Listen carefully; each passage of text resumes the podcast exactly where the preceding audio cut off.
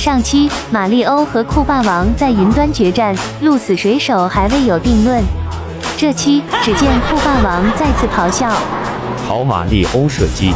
酷霸王指挥飞船上的炮台向马里欧发出了连珠炮弹。马里欧没料到酷霸王飞船火力竟然如此猛烈，想回撤可已经来不及了。马里欧、帽子凯皮连同奥德赛号都一起被炮弹轰下了云端。知道我的厉害了吧，马里欧？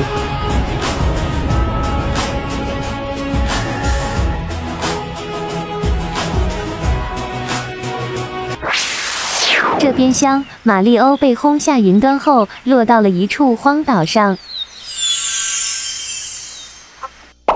帽子凯皮看了看周围的环境，说：“呃，这是哪里呢？哇，奥德赛号坏了，得收集力量之月来修好它才行。不知道前面有没有？”马里欧和帽子凯皮又踏上了继续寻找力量之月的旅程。突然，一只雏鹰从天上展翅飞了过来，一下子就将帽子凯皮叼走了，落到了对面高高的台阶上。马里欧，我在这里，快来救我！我的帽子，真是屋漏偏逢连夜雨。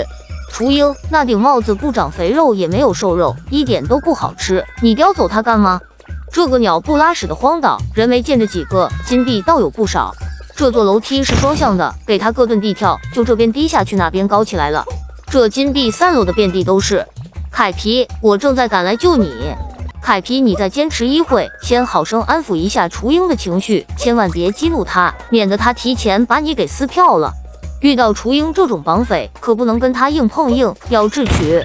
这只雏鹰绑匪也够奇葩的，遍地的金币不爱，就爱叼走帽子。很快，马里欧就来到了沼地之丘。这些五颜六色的生物是什么来的？还可以伸缩自如，是毛毛虫吗？雏鹰，快把你的嘴从凯皮身上挪开！凯皮，你还好吗？雏鹰看到马里欧靠近，一下子又将凯皮叼走，飞了起来。怎么办呢？我要等雏鹰想降落的时候来个突然袭击，就差那么一点点了，要抓住机会了。万一雏鹰飞到别的地方，就再也见不到凯皮了。马里欧一个遁地跳，利用阶梯的起落导致的冲击力，将雏鹰打了个正。呼，得救了！真是倒霉透了！重新振作起来，去收集力量之月吧。接下来，马里欧在这个遍地都是金币的洛斯岛里，上哪儿去找力量之月呢？请继续关注花团几簇花店，下期见。